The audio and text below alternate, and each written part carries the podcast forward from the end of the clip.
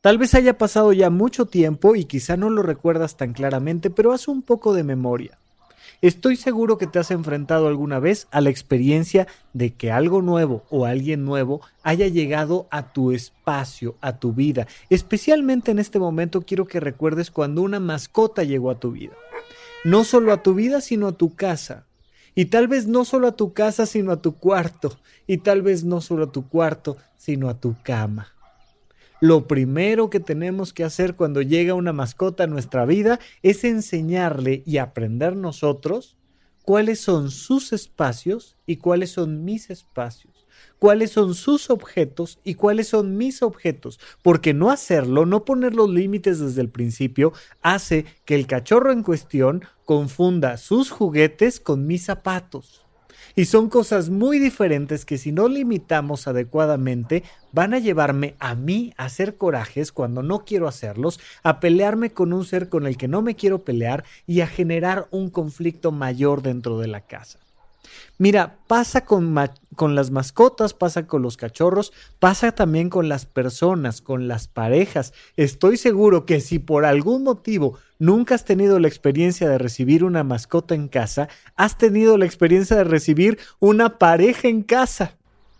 Y de momento alguien que era tan importante en tu vida se convirtió en un conflicto. Puede ser una mascota, una persona, un objeto, pero tenemos que aprender a delimitar los espacios. Vamos a comenzar.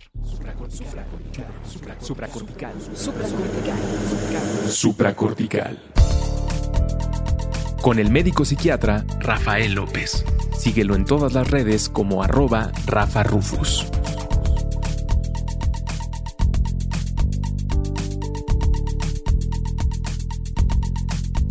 Bienvenidos a Supracortical, yo soy el doctor Rafa López, muchísimas gracias por acompañarme. Oigan, estamos acá tomando decisiones importantes. Para mí es muy, muy, muy relevante que ustedes me puedan informar. Oye Rafa, necesito que sigas hablando de tal tema. Oye, ya, ya, llevamos tanto tiempo encerrados, por favor, habla de aquella cosa que, que quedó pendiente. O bien por el contrario, ya, hablemos de otra cosa, hombre, ya mucha pandemia, mucho coronavirus, saliste Se Regalan Dudas y otra vez hablaste del coronavirus, todos los en vivos que has hecho recientemente van al respecto. Ya, vamos a bajarle un poquito. Y he estado recibiendo información de un lado del otro. Eh, como quiera que sea, son épocas particulares. Son épocas en las que necesitamos estar explorando nuestros pensamientos, nuestras emociones, nuestras decisiones. Y claro, no podemos evitar hablar de este gran tema que es el confinamiento voluntario e involuntario en casa relacionado con el cuidado de nuestra salud por el COVID-19, ¿no?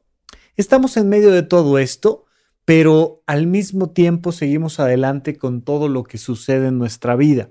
Es por eso que hemos estado tomando la decisión de continuar con los temas, toda la temática relacionada con cómo sobrevivir estando en mi propia casa. Es, se, vuelve un espacio muy complicado, pero a partir de los siguientes episodios estaremos tratando de, de lanzar un par de episodios a la semana los relacionados con el coronavirus tal vez un poco más cortitos, más puntuales y otros de otras temáticas que tenemos por ahí pendientes que también son muy importantes platicar. El día de hoy todavía seguimos platicando un poco de esta situación particular a la que nos estamos enfrentando y algo que me he dado cuenta es que la gente no ha puesto el énfasis suficiente en determinar egoístamente los espacios, ¿no? Todos estamos con este asunto de, bueno, pues ahora estamos conviviendo en pareja, o estoy solo en mi casa, o yo qué sé, ¿no? Este, lo, lo he comentado ya varias veces, pero los grandes ganadores de esta pandemia son los cachorros que ahora sí ya tienen compañía todo el día y son los más felices de que, de que nos quedemos con ellos en casa, pero, pero resulta que algo fundamental para los seres vivos es apropiarnos de un espacio. ¿no? La apropiación de los espacios, que incluso es un terminajo que se utiliza socialmente, políticamente, y, un, un artista puede intervenir un espacio y hacerlo suyo, un grupo social puede adueñarse de un parque, por ejemplo. Esto sucede, si te das cuenta, incluso en el narcotráfico, ¿no? Los gángsters o los narcotraficantes que mientras tengan bien delimitados cuáles son sus terrenos, cuáles son sus áreas de dominio, no hay conflictos. Puedes mantener bastante paz conviviendo a dos grupos de criminales muy cerca uno de otro, pero sabiendo que esa es tu zona, esta es mi zona. Lo mismo sucede en nuestras casas. Si tú no sabes dentro de tu casa cuál es tu espacio y cuál es el espacio de alguien más, va a haber conflictos. Mientras más pequeño es un individuo, mientras más joven eres, si te vas a cuando eras un bebé, pues tus espacios son ínfimos. Prácticamente todo lo que hay es propiedad de papá y mamá. Normalmente de mamá, pero, pero muy, muy habitualmente, un bebé no tiene espacio. Pero conforme va creciendo, se va apropiando del espacio. Y una vez que aprende a caminar, se apropia de todo el espacio. Y si tú no sabes ponerle límites, por ejemplo, a la cocina, pues puedes generar un accidente. No solo generas un accidente físico, sino que además también es altamente probable que empieces a generar conflictos emocionales. Algo que tiene que aprender un niño es, mi amor, aquí no. Y si es muy pequeño, va incluso sin explicación. Aquí no, punto, se acabó, ya. No, no lo explicas. No, mira, mi amor, es que fíjate que te No. Si el niño es muy pequeño, es esto sí, esto no. Esto sí, esto no. Su sistema nervioso central está diseñado para entender sí y no pero no está diseñado para entender matices. Más o menos hasta por ahí de los 7, 8 años es que los niños empiezan a entender con mucha más claridad los matices de a veces sí, a veces no, que son estas intermitencias que tiene la vida. Tú puedes a veces sí abrazar a papá y a veces no, porque estamos en medio de una pandemia, es doctor y viene del hospital. De repente, cuando te enfrentas a esto siendo muy pequeño, no lo entiendes porque entiende solo el sí o el no. Y cuando papá no me quiere abrazar, pues es un impacto emocional tremendo. Pero va pasando el tiempo y vas empezando a entender esos matices de el a veces sí, a veces no. Pero es fundamental que puedas definir cuándo sí y cuándo no, dónde sí, dónde no. Al final es un manejo del espacio y el tiempo. Si no hay manejo del espacio y el tiempo, no hay límites en casa. Y mientras más reducimos el espacio y mientras más alargamos el tiempo, más necesidad hay de tener los límites claros. Si vamos a pasar 22 eh, segundos en un elevador o un minuto en un elevador, pues podemos estar 20 personas en el mismo espacio sin demasiado conflicto, ¿no? Hoy es un elevador grande, es un elevador de edificio, de hospital, y aquí cabemos 20 personas. Mira, honestamente cabemos 19, pero, pero al fin que yo estoy flaquito, pásale, súbete, no pasa nada, nos hacemos chiquitos un momento y, y vamos a estar un minuto en el elevador. Nos la podemos pasar callados, alguien puede platicar con alguien más, todos escuchamos, todos hacemos como que no escuchamos, cada quien a lo suyo y ya, porque el tiempo es muy corto. Y entonces el espacio se permite ser muy, muy corto. No pasa nada. Por el contrario, en un tiempo más prolongado, pues lo que buscamos es un espacio más amplio. Entonces, oye, pues sí, sí, claro que sí, vamos a convivir, pero nos vemos al rato, ¿no? Que nos vemos en dos horas y nos juntamos para cenar. Y entonces tú te vas a la playa, yo me voy al gimnasio, este, alguien más se va de compras, una pareja se va a, la habitación a descansar, yo, yo qué sé, ¿no? Ya sabes, las cosas que se nos ocurren cuando estamos de viaje y vamos en grupo. Y sí, somos un grupo de 50 personas viajando por, por este, las playas de la República Mexicana o por París o yo, yo qué sé por dónde. Y vamos todos juntos.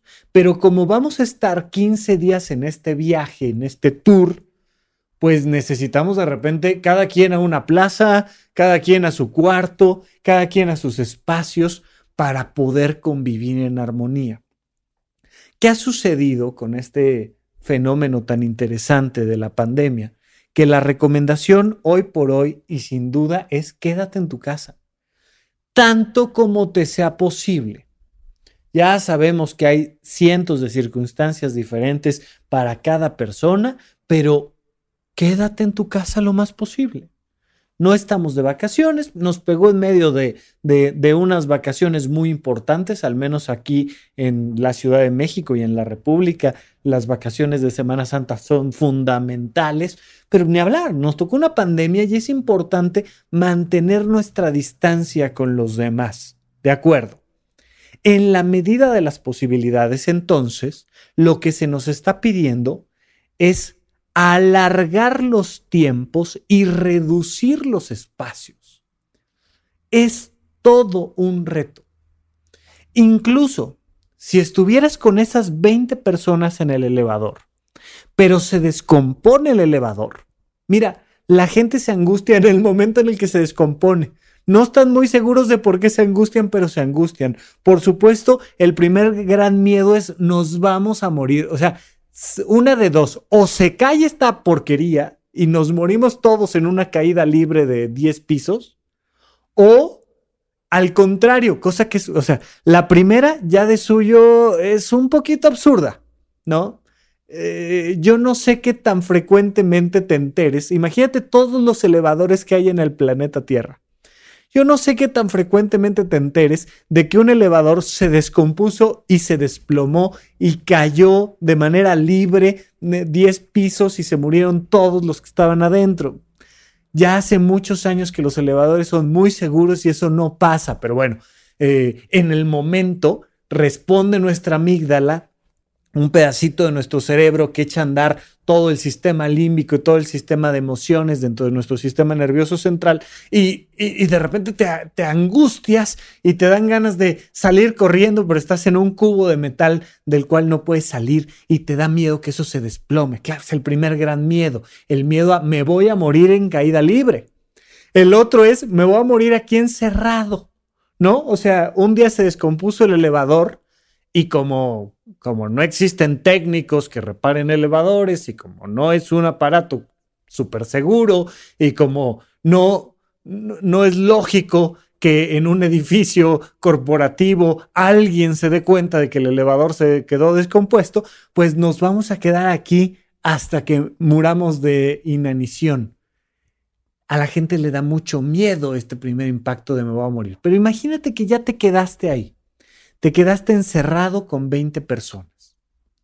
Pues uno de los elementos fundamentales que habría que resolver durante las próximas dos horas, cuatro horas, seis horas, vamos a pensar que 24 horas que te quedaras encerrado ahí en el elevador, no te vas a morir de caída libre, no te vas a morir de inanición. Algo fundamental es la distribución del espacio vamos a tener que acomodarnos, mira, para sentarnos, para podernos sentar, acostar tantito, descansar, esperar a que llegue el equipo técnico. Este es tu espacio y este es mi espacio. Ahora estamos en casa. Y pues todo parece indicar que el encierro va a durar un buen rato. Vamos a ver cuánto. Ojalá, ojalá tengamos buenas noticias pronto, pero necesitamos empezar a mentalizarnos en que esto se alarga. Y algo que es muy peligroso es que por no saber manejar nuestros espacios, empecemos a cometer errores. Eh, lo platicamos desde siempre. Si nos encerramos demasiado pronto, el problema es que cuando ya verdaderamente nos tenemos que quedar en casa, que ya es el momento y que probablemente se va a poner peor en unos días hacia adelante, pues entonces ya vamos a decir, no, no sabes qué, yo, yo ya llevo mucho en el elevador y me aviento, ¿no? Entonces, estas personas que en vez de esperar al equipo técnico, abren este, las puertas del elevador, poniendo ahora sí su vida en alto riesgo. Por favor, necesitamos pensar que no se nos vaya a ocurrir decir, no, no, yo ya estoy harto de la cuarentena y te sales justamente en el momento en el que no hay que salir, ¿no? O sea, te vienes cuidando durante semanas para que en el momento justo abres las puertas del elevador y te arriesgas a infectarte a ti e infectar a, a todos tus seres queridos. Vamos a ver cómo se van dando estas fechas, pero lo primero que te quiero pedir es, cobra conciencia en tu casa de si están bien delimitados los espacios y los tiempos. Porque cuando estamos en una reunión familiar, en una Navidad, es entendible que todos queramos compartir todos los espacios y todo el tiempo que va a durar la reunión navideña. Oye, vente, vente a la cocina, platica conmigo, ¿cómo estás? Oye, ven, te llevo, te puedo robar de, tu plato este, una papa frita. Oye, este, pero cuéntame, te agarran la mano y te... Todo. Pero no es una cena navideña. Es algo que dura mucho más tiempo y que por tanto necesita tener mucho mejor delimitados los espacios. Mira, esto es importante incluso por ejemplo para el manejo de los adolescentes. Quiero mandar un saludo muy especial. Eh, ya saben que pueden contactarme a través de las diferentes redes sociales en arroba Rafa Rufus. Y Karen Stephanie me decía, oye, please, please, please, please, please, mándame un saludo en el podcast. Y le decía yo, oye, híjole, a ver, sabes que de repente esto de grabar el podcast me agarra en curva y lo hago cuando puedo, donde puedo, a veces en la madrugada y se me olvida. Pero me dijo, porfa, porfa, porfa, mándame un saludo en supracortical. Y como, ¿cómo no? Por supuesto que sí, ahí está el saludo, pero especialmente muchísimas gracias a todas las personas que me han estado siguiendo en redes sociales, a todas las personas que me dan sus comentarios, tanto a favor como en contra de mis opiniones. Me encanta. Yo, yo, yo de verdad sigo sin entender a estas personas que como ya no piensas igual que ellas, pues entonces te dicen, pues me voy y, te dejo de seguir por todos lados. Y, hombre, nada más estábamos compartiendo opiniones, hombre. Tú piensas de una manera, yo pienso de otra y se vale. De hecho, eh, para mí es muy importante recomendarles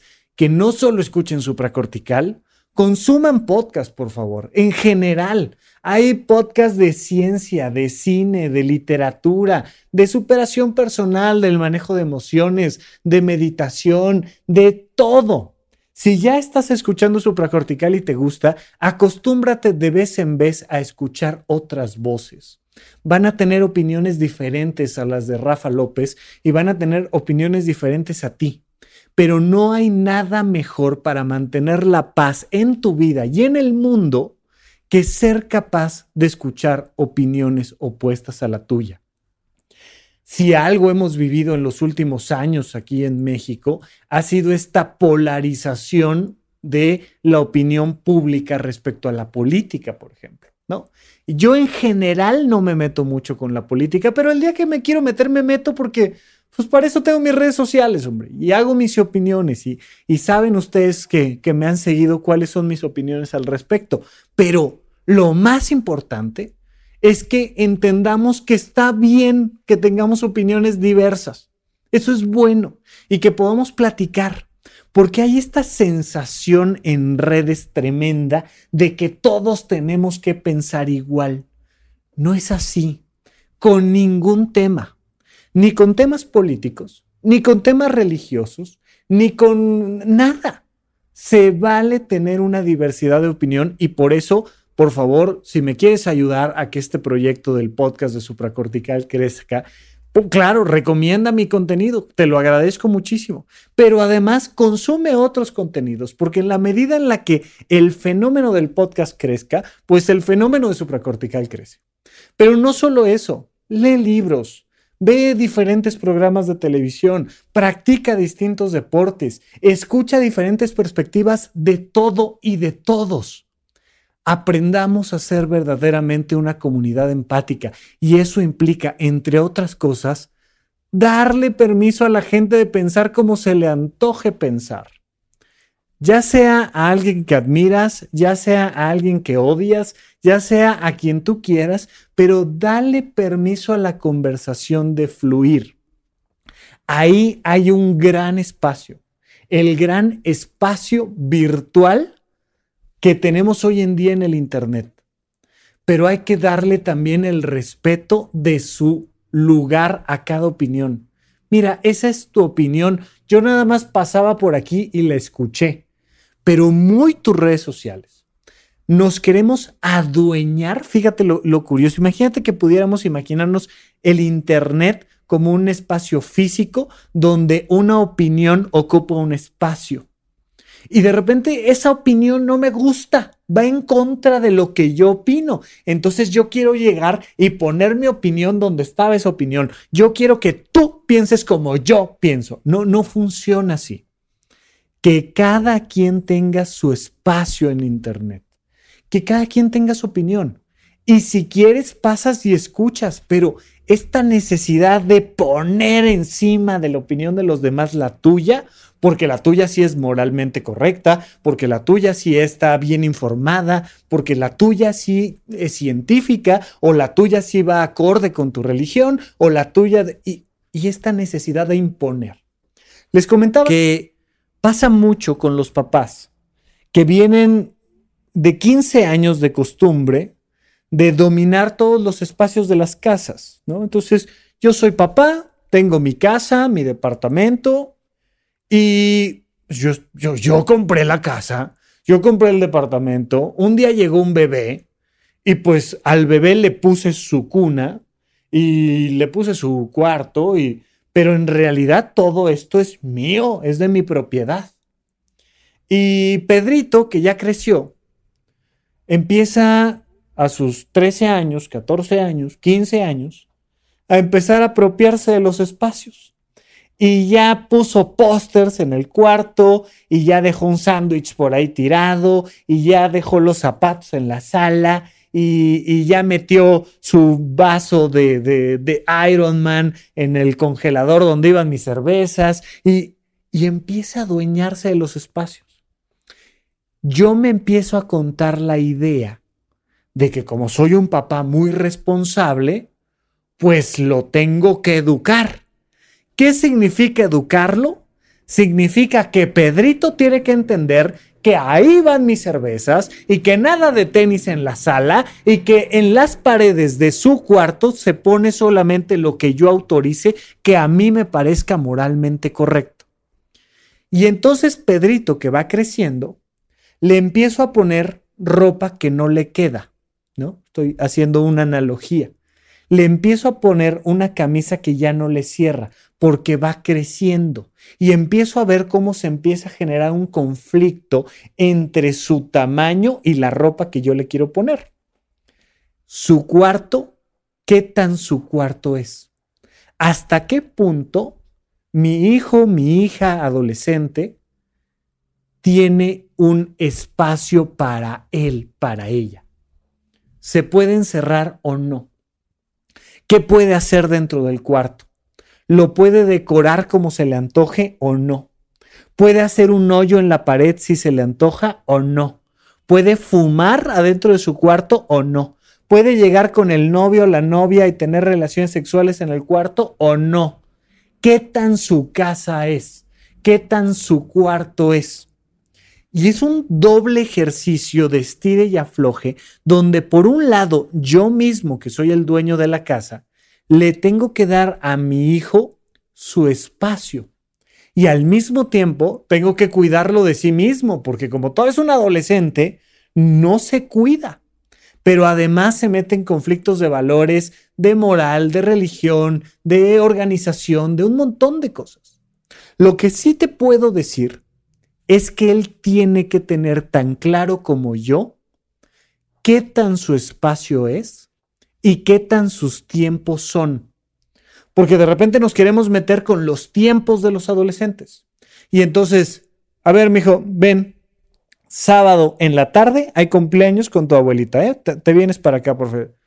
Mm, papá, pero sábado en la tarde es mi este, eh, juego de billar con mis amigos. ¿Cuál juego de billar? ¿De qué? Nada. A ver, te vienes, es el cumpleaños de tu abuela. A tus amigos los ves todos los días en la prepa. Pues sí, pero es mi sábado en la tarde. Y lo que están defendiendo no es una actividad, sino una propiedad del tiempo. Esta pandemia nos ha reducido mucho la convivencia nos ha metido en una situación donde tenemos que aprender de manera mucho más explícita y precisa a manejar el espacio y el tiempo de todos los demás. Nada más, mira, te, encargo el ejercicio, ¿no? ¿Quieres, quieres arriesgar tu vida? te encargo el ejercicio. Agarra de la mano a tu esposa, a tu esposo, y no lo sueltes 24 horas y vas a ver cómo terminan hartos el uno del otro. Oye, pero tú me dijiste que yo era el gran amor de tu vida y que siempre íbamos a estar juntos. Sí, pero siempre era un decir y juntos también era un decir, mi amor. O sea, suéltame un ratito. Nos agarramos de la mano. ¿Cuánto tiempo? A ver, literalmente, haz, la cuenta. ¿Cuánto tiempo puedes agarrar la mano de tu pareja hasta que empiezas a hartarte? ¿Qué te gusta? ¿10 minutos? Media hora, dos horas, cuatro horas, diez horas. O sea, seguramente te ha tocado ver alguna vez en las noticias estos concursos de el beso más largo del mundo, ¿no? Ya sabes. Y entonces se juntan 200 parejas a, darse un beso donde, donde, donde la regla es los labios en ningún momento deben dejar de tocarse. Y entonces, pues, se, vuelve una cosa muy divertida porque de principio suena muy romántico. Después ya ves que los dos están así jetones, nada más este, amarrados de la cabeza y poniéndose unos contra el otro, porque, porque no es lógico. Es la reducción total del espacio. O sea, ya tu espacio y el el mío se han vuelto el mismo espacio. Si yo no aprendo a soltarte, entonces la relación va a empezar a sufrir graves consecuencias. Fíjate en esto, es muy interesante, porque tiene que ver incluso con el matrimonio de largo alcance, con el matrimonio que dura muchos años. Estos matrimonios de 15 años, 30 años, 40 años, 50 años de casados. Si la distancia es tan larga, lo lógico es que haya un proceso pendular natural de acercamiento y alejamiento. Natural. De principio físico, pero incluso también emocional. O sea, es absurdo pensar, ¿no? Que es, que es lo que nos han contado desde siempre en los cuentos de hadas, de y vivieron felices para siempre. No, hombre, ese día se casaron, se dieron un beso, se agarraron la mano, nunca se la soltaron y vivieron felices para siempre. Sí, tú. O sea, ¿cómo no? O sea, tiene que haber un manejo del espacio y el tiempo en una relación de pareja que pretende durar mucho. No es lo mismo que te des un encerrón con alguien y entonces decir, oye, qué bueno, ya pasamos la pandemia, ya se acabó, vamos a darnos un encerrón ahora sí, pero por gusto, te invito a la playa, nos vamos a la playa, nos vamos de viaje y bueno, creo que ni conocimos la arena porque nos, nos la pasamos en el cuarto todo el tiempo. Oye, ¿cuánto tiempo fueron? Tres días. Uf, maravilloso. ¿Cuánto tiempo fueron? Siete días. Oye, y no conocieron ni la playa, oye, el gimnasio del hotel, algo. No, nada. No, pues sí está rudo. Pero es un encerrón. Dura poco tiempo. Por tanto, puedes reducir mucho el espacio. Y podemos estar juntos en la misma cama durante dos días. Podemos estar debajo de las mismas sábanas dos días. No pasa nada.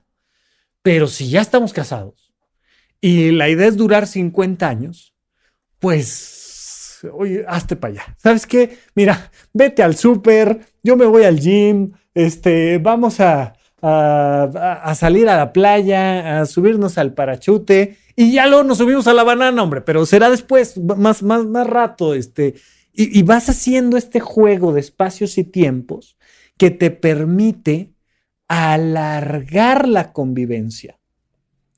¿Cuánto tiempo llevas confinado por el coronavirus? ¿Cuánto tiempo? ¿Cómo estás manejando, si es que estás conviviendo con otros, cómo estás manejando tus espacios y tus tiempos. ¿Lo tienes bien definido o no? ¿Tus hijos tienen definidos sus espacios y sus tiempos o no? ¿O estamos como si fuera una reunión familiar donde todos estamos tratando de convivir en el mismo espacio y en el mismo tiempo todo el tiempo? Es altamente peligroso. Platicamos un poco más de eso cuando regresemos aquí a supracortical. ¿En dónde, cuándo y para qué escucha supracortical? Comparte tu experiencia en redes sociales para que más personas conozcan este podcast. Sigue al Dr. Rafa López en todos lados como arroba Rafa Rufus.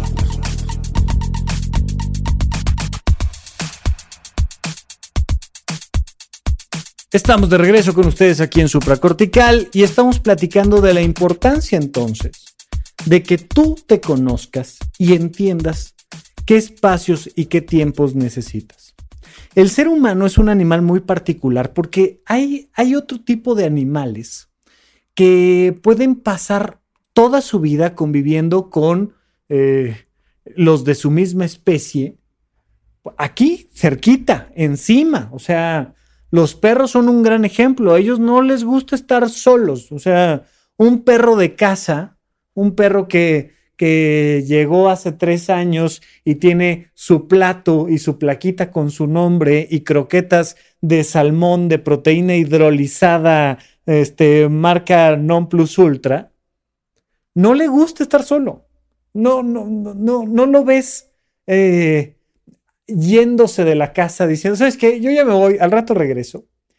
Sucede, hay, hay mascotas un poco más independientes que otras, lo has visto, por ejemplo, los gatos, que son mucho más solitarios, pero en general hay animales que más bien son solitarios y hay animales que más bien les gusta convivir en manada.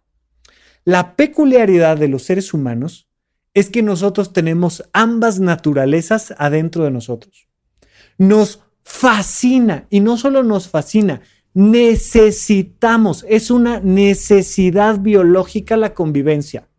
Por eso hemos saturado el Internet ahora con la pandemia, porque todos necesitamos hacer nuestras videollamadas grupales y de, oye, pues jálate a los cuates, hombre, ahora sí todos pueden, pues órale, y de repente 100 en un mismo grupo y, y conviviendo. Y es una necesidad física de los seres humanos la convivencia con los de nuestra especie. Pero es una necesidad física de los seres humanos, mandar a todo el maldito planeta al demonio y aislarnos un ratito. Tenemos esta doble necesidad a la cual tienes que hacerle caso. Habemos personas mucho más solitarias. Eh, e, e, es, muy curioso, ¿no? Jerry Seinfeld, por ejemplo, en, uno de los documentales que tiene Netflix, dice, me subo al escenario y me pongo a platicar con todos y como la gente cree que porque se me da muy bien platicar con todos, se me da muy bien el platicar el uno a uno, que no es cierto, pues entonces me bajo del escenario y llegan, oye Jerry, quiero platicar contigo. Y, y me da a mí Jerry Seinfeld la sensación de que me invaden. Es muy curioso, pero es, es un síndrome muy común entre los comediantes. Esta imposibilidad para intimar y para platicar en el uno a uno pero esta naturalidad, este ángel, este carisma que tienen cuando se suben al escenario y platican con todos al mismo tiempo. Pues sabemos algunas personas así, extremadamente solitarias. Digo, yo, yo, yo no sé si tú me imaginas, pero, pero antes de salir del departamento y de arriesgarme a subirme al elevador, yo que soy tan celoso de mis tiempos y mis espacios, pero de verdad tan celoso de mis tiempos y mis espacios, digo yo, ay, este, ojalá no haya nadie, ¿no? Y, antes de abrir la puerta me, me, escucho a ver si hay alguien por ahí, porque no me quiero encontrar a nadie en el elevador no se me antoja. Soy una persona extremadamente solitaria. Claro que ahora que nos abran el Teatro Shola, quiero que haya 500 personas ahí platicar con todos al mismo tiempo. Por supuesto que sí, tenemos pendiente por ahí la, la conferencia de huella de abandono y los retiros y demás. Y me fascina verlos a todos y me fascina saludarlos a todos, pero cuando estoy en mi casa no quiero ver a nadie. Y habemos unos más solitarios y habemos otros que están más acostumbrados a la convivencia social y lo disfrutan mucho más. La, mayoría de, de, las personas, pero algunos en particular, que dicen, yo no me imagino teniendo una comida a solas. Desayuno, comida y cena con gente. O sea, si no, ¿para qué como? O sea, ¿como para qué? ¿Para alimentarme? No tiene sentido. No, no, no, no, no, no. Lo importante es la convivencia. Entonces, haz lo que quieras, pero nos vemos aquí a comer. Y sabes qué? Que ya, ya, tengo aquí mi, mi, carnet, toda la agenda llena de con quién desayuno, con quién como y con quién ceno. No me vayan a dejar solo. Si en alguna ocasión, por algún motivo, tuviera yo que comer a solas, híjole, la verdad es que sí es una tristeza y es un, es un bajón tremendo. Y, y va de naturaleza en naturaleza. Algunos nos gusta mucho más aisladitos, a otros les gusta un poco más en convivencia pero lo que te pregunto yo a ti es si ahora que estamos en medio de esta pandemia y en esta cuarentena entre, entre voluntaria y obligada, tienes bien definidos tus espacios y tus tiempos. Oye, a mí me gusta comer solo o me gusta cenar solo. Puedo desayunar y comer con gente, pero la cena para mí es fundamental tomarme un cafecito yo conmigo, una copa de vino, un algo, yo a solas. Por favor, déjenme en paz. ¿Y dónde está la soledad en medio de un departamento de 50 metros cuadrados que estoy conviviendo con cuatro personas, todos encerrados por el coronavirus? Está en mí, está en mi silencio, está en mis, básicamente está en mis cinco sentidos. Cuando yo necesito aislarme dentro de un elevador, lo que voy a tratar de hacer, ya que estoy en un cubito de 5x5, de 3x3 o de 2x2, es aislar mis cinco sentidos. Es muy curioso, pero la mirada es uno de los elementos que más nos puede aislar. Es importante saberlo para no aislarnos cuando la vida cotidiana sigue, pero aquí es muy importante saberlo para aislarnos. No voltear a ver a otro y que no te volteen a, ver a ti es suficiente para aislarte dentro de un elevador. Entonces, ya me quedé encerrado. Pues sabes qué? Voy a aislar mis cinco sentidos. Cosa que, por ejemplo, los adolescentes hacen mucho y que no les damos permiso de hacerlo. Eh, se ponen audífonos y entonces, pues ya, ya uno de sus cinco sentidos lo cerraron. El otro que me queda es la visión. Si cierran la visión y cierran el oído, ya se me superaisló el bodoque este que se cree adulto. Y entonces ponen los audífonos y lentes oscuros y ya bajó la cortina. Se acabó. Bueno, ahorita que estamos en medio de una pandemia, más que en ningún otro momento, hay que darle oportunidad a todos los miembros con los que estoy conviviendo de aislarse, de separarse, de decir, ponte tus lentes y tus audífonos. Y entonces puede estar en medio de la sala, puede estar en un cubo de elevador con otras 20 personas, lentes oscuros, audífonos, no estoy. Y es una paz, es un descanso, estar yo conmigo y mi música yo conmigo y con mis pensamientos, yo conmigo y con mis emociones. Tú, cada cuando, en dónde tienes tus propios espacios y tus propios tiempos en medio de esta pandemia.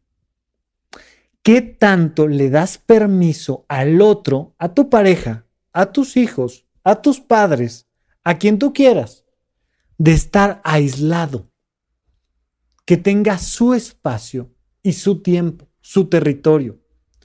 Mira, ya sabes, sacas a pasear al perrito y los perritos machos levantan la patita. ¿Qué están haciendo? Marcando territorio. Entonces es, para mantener la convivencia, nada más para que sepas que esto es mío. Punto, ya lo marqué, ya, listo, bien.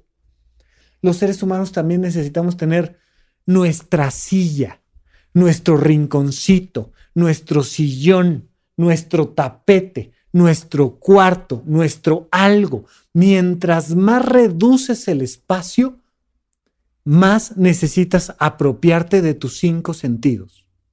y darle permiso al otro de apropiarse de sus cinco sentidos. Entonces, si el otro está aislado y ya quedó definido que es su rato para aislarse, porque esto se habla, se llega a una convivencia directa donde lo pones explícito, mamá, por favor, déjame en paz. Los viernes en la noche yo puedo aislarme en mi habitación a escuchar música a todo volumen en mis audífonos. Pero te vas a reventar el oído de pos, pero son mis oídos, es mi propiedad, es mi cuerpo. Y esta sensación tan natural de que nadie mande sobre nuestro cuerpo se vuelve fundamental. Y al mismo tiempo, así como explícito tiene que estar cuando voy a estar solo, explícito tiene que estar cuando voy a convivir con todos o con alguien. Entonces me dijo, sí, viernes perfecto, pero sábado en la mañana te toca convivir. Entonces sábado en la mañana no hay audífonos, no hay lentes y no hay silencio, cabrón. Te quiero escuchar. Quiero escuchar tu opinión, quiero que me cuentes cómo te ha ido, quiero que platiques, mijo. Pero ¿de qué? No, ya sabes los adolescentes que avientan sus, sus frasecitas ahí que, que pegan directo en las emociones de los papás. Mi amor, me vas a contar qué es lo que más te ilusiona del futuro, me vas a contar qué es lo que más te ha gustado del pasado, me vas a contar qué es el reto más grande que tienes, pues vas a hablar, ¿por qué? Porque es sábado en la mañana, te me sales ahí del caparazón y hablas. Te quiero ver los ojos, quiero ver tus, tus, tus oídos listos para recibir la información que yo te vaya a dar y quiero tu boca moviéndose amablemente para que me cuentes quién eres y hacia dónde vas y cuáles son tus sueños y todo el tema. Y hacemos este juego donde le doy permiso el viernes de aislarse y donde le pido que el sábado salga de su caparazón, pero donde también le pido yo que el lunes, que es mi rato, me deje en paz. Tenemos que aprender a convivir a coincidir, a, danzar en este juego del espacio-tiempo. Es muy importante que tú analices si te está haciendo falta más convivencia o si te está haciendo falta más espacio para ti, más soledad. Las dos son fundamentales.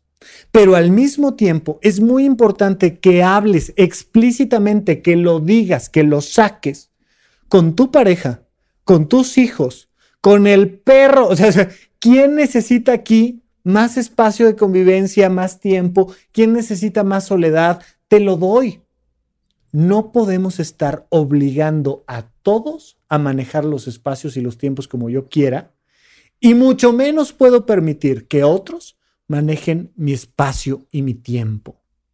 Es parte fundamental de la convivencia y es una de las maneras fundamentales en las que vamos a poder salir adelante sin asesinarnos los unos a otros de esta pandemia. Si no nos mata el virus, nos va a matar la convivencia, Gabriel. Que no sea así, que nos podamos mantener en una sana distancia y que al mismo tiempo podamos mantener una sana convivencia al interior de nuestros hogares. Te mando un gran abrazo y seguimos platicando aquí en Supracortical. Supracortical. Supracortical. Supracortical. Con el médico psiquiatra Rafael López. Síguelo en todas las redes como arroba Rafa Rufus.